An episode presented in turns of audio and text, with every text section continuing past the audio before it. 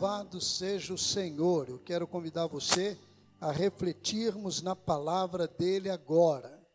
É, é um momento precioso também para a gente, como todos os momentos. E eu quero convidar você, se você puder acessar no seu aparelho que você tiver, na sua tecnologia, alcance, na carta do apóstolo Paulo a Timóteo, segunda carta a Timóteo, capítulo 1, verso 12. É uma carta do apóstolo Paulo a seu filho na fé, Timóteo.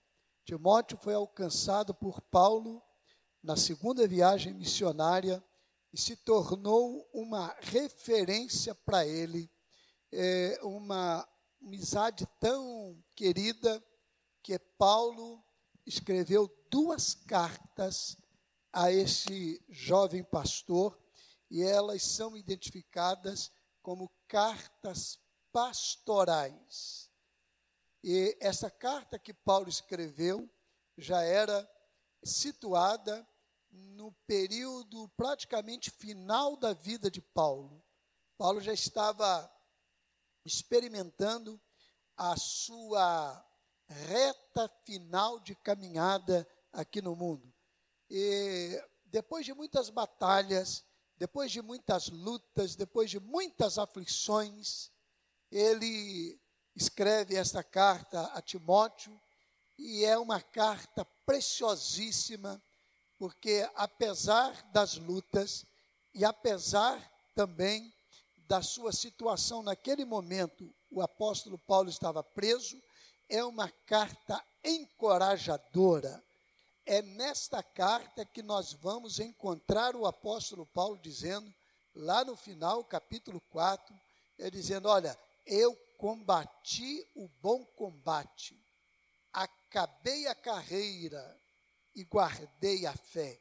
Fala isso não com uma atitude prostrativa, desolada, é, é, triste. Não, ele fala com é, galhardia, não é com presunção, com arrogância, não. Ele estava preso. Ele fala com encorajamento. Olha, eu estou acabando a carreira, mas eu combati o bom combate. Não era um combate é, com é, fins humanos, bélicos, tão conhecidos naquele tempo em que havia domínio dos imperadores e dos impérios. Não, era o bom combate que ele experimentou desde o dia em que ele, indo a Damasco para matar cristãos, foi alcançado pela pessoa de Jesus, derrubado ao chão, e ali começou uma caminhada, é, uma trajetória tremendamente empolgante na vida daquele apóstolo Paulo, chamado para este fim. E ele então, ao terminar, certamente cansado, de repente já experimentando algumas limitações, ele pode dizer: Eu combati o bom combate, acabei a carreira e guardei a fé, lá no final. Mas no início desta carta, no texto que você tem aí, a gente encontra o apóstolo Paulo como que dizendo para Timóteo: Olha, Timóteo, há algumas convicções que são inegáveis na vida de uma pessoa.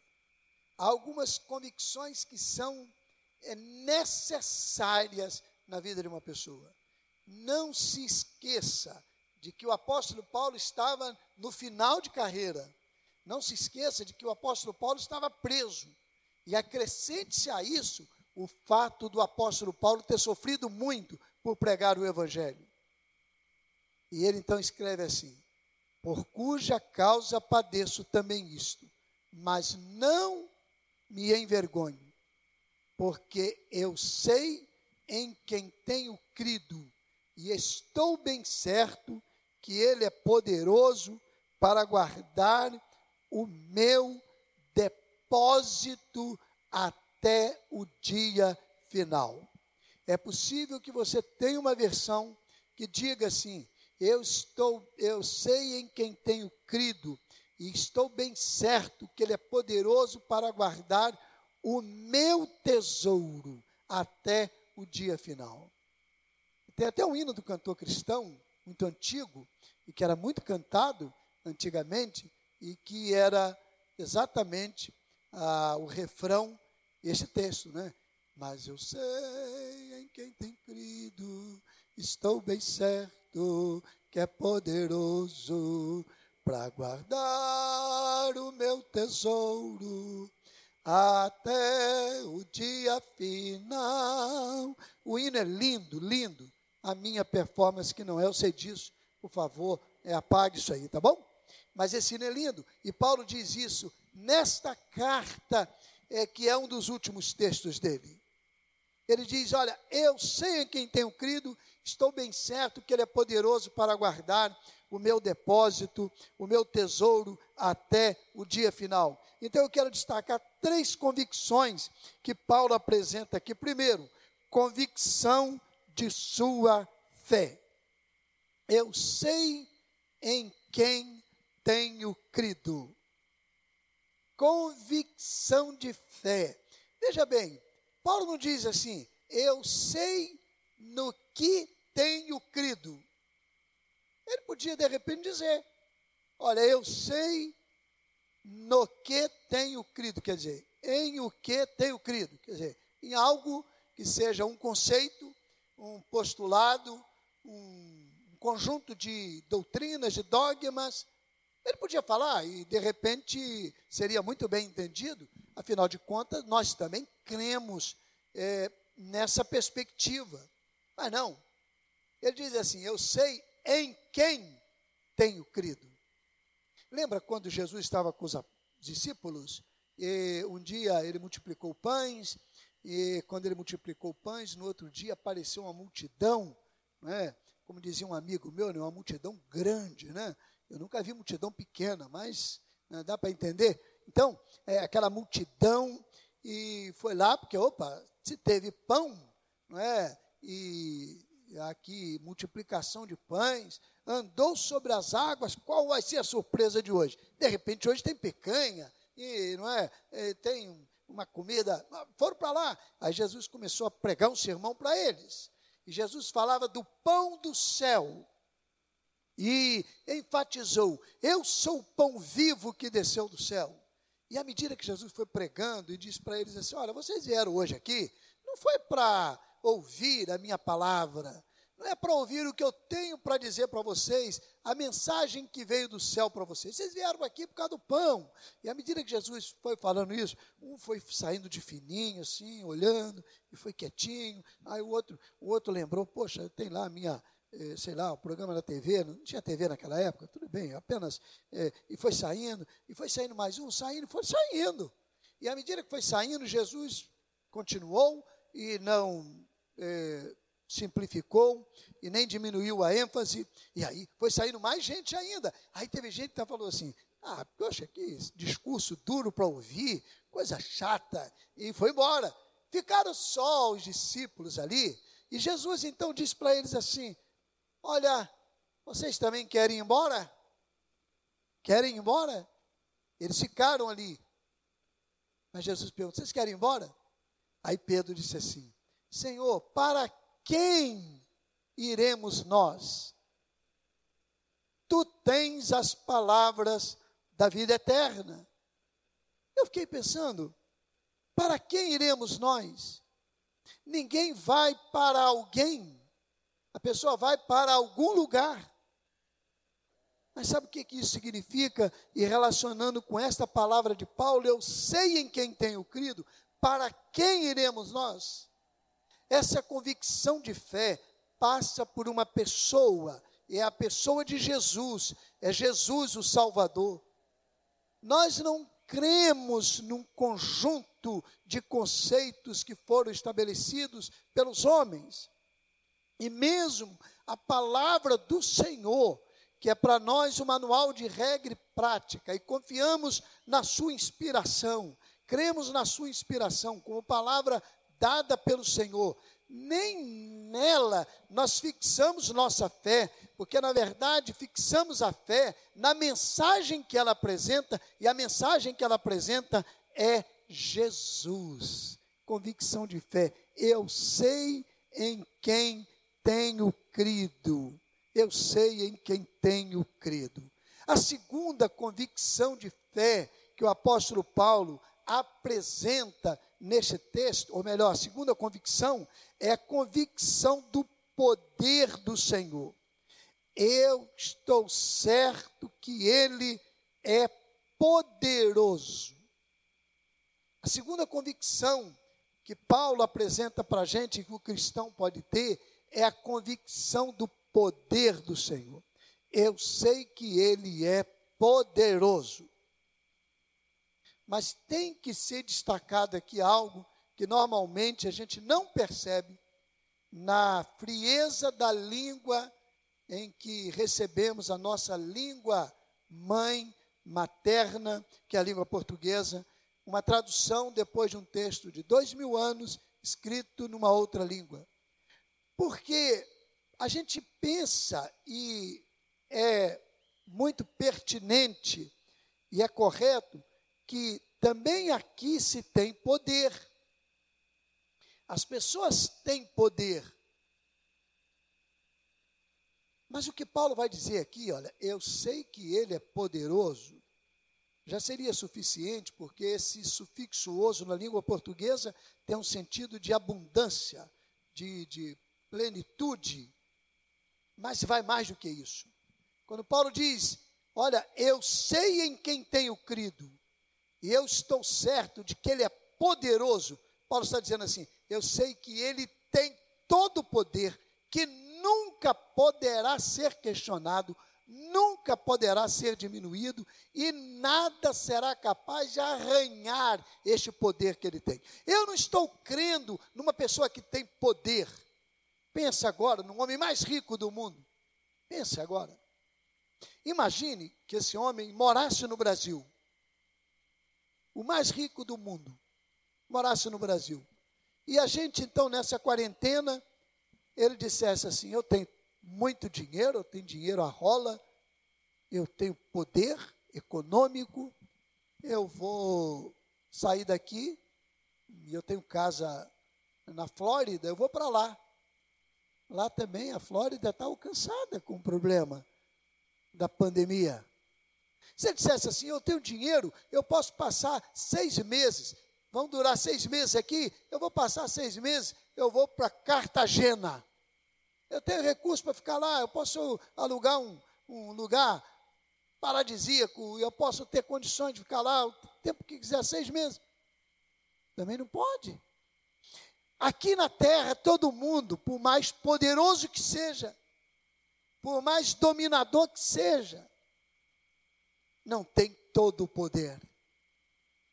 Mas Paulo diz: Eu sei em quem tenho crido, e Ele é todo poderoso nada vai afetar o seu poder. Nada, nada. Convicção do poder do Senhor. E a última convicção que eu quero destacar, que o apóstolo Paulo apresenta nesse texto, é convicção da segurança do Senhor, para guardar o meu tesouro, o meu depósito até o dia final. Então, eu sei em quem tenho crido, uma pessoa, essa pessoa poderosa, totalmente poderosa, para eh, me garantir segurança, não por um momento, não por uma semana, não por um mês, até o dia final. É verdade que aqui a gente encontra segurança temporária, mas a gente não consegue segurança plena, completa e permanente. Não. Só a pessoa de Jesus é capaz de fazer isso. Então, Paulo está mostrando nesta convicção de que ele poderia descansar em paz ele poderia ficar tranquilo, ele estava preso, ele estava numa prisão, prisão que era, de certa forma, é, incômoda, sem é, qualquer é, comodidade, sem é, benefícios maiores, com quanto ele pudesse lograr isso, dada a sua relação eh, de eh, nascimento. Ele era um cidadão romano, um homem provido de capacidade eh, intelectiva, de formação. Ele estava lá naquela prisão, indesejada, sem cometer crime.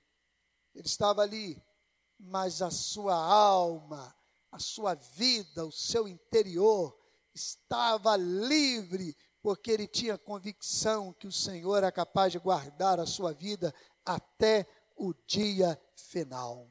Que coisa maravilhosa, que coisa extraordinária. Embora os tempos sejam de dúvidas, podemos ter convicção em quem nós cremos que Ele é poderoso e que a nossa vida está seguro.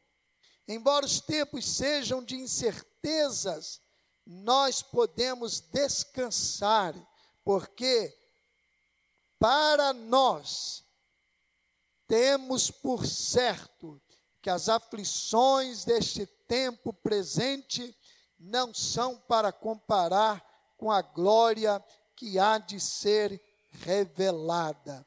Tudo isso aqui vai passar. Toda essa tempestade deixará de existir. Todos os problemas relacionados a esta vida deixarão de ter qualquer influência na nossa vida, porque nós estamos guardados por quem é poderoso, por quem deu a vida por nós, por quem garante a nossa segurança.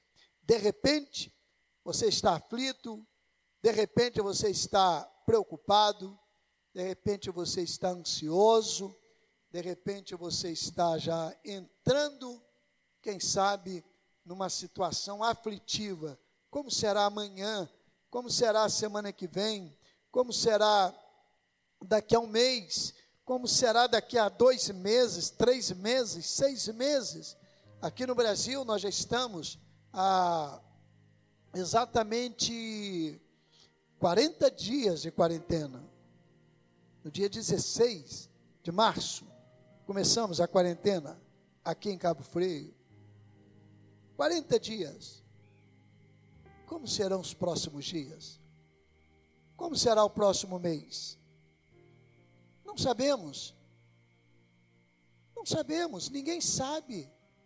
Nem os mais profundos conhecedores da ciência, os homens mais preparados intelectualmente deste mundo, sabem. Mas o curioso que antes da pandemia era assim também. Não há nada novo não. A gente nunca sabe o que vem amanhã, nem daí a um segundo. Mas só que essa pandemia nos faz bem próximos dessa realidade. E aí a gente se lembra. Então a gente não sabe, ninguém sabe. Não temos qualquer certeza, mas nós podemos ter convicção.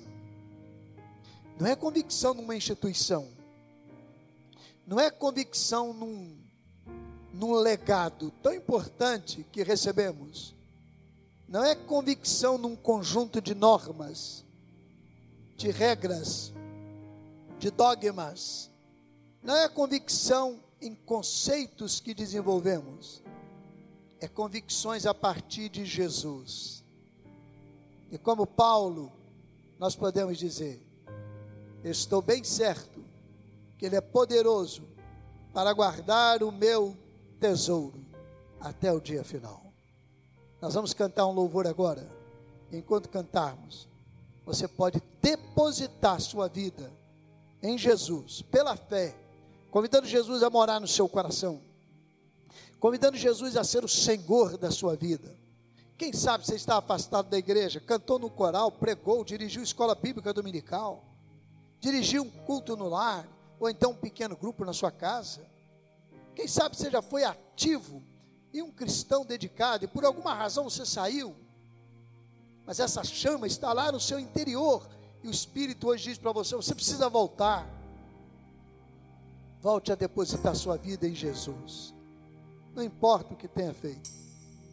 Esse é o momento que você pode ter na sua vida como o momento mais precioso. Entregue sua vida a Jesus. Volte para Ele. Ele te ama. E Ele é capaz de guardar sua vida até o dia final.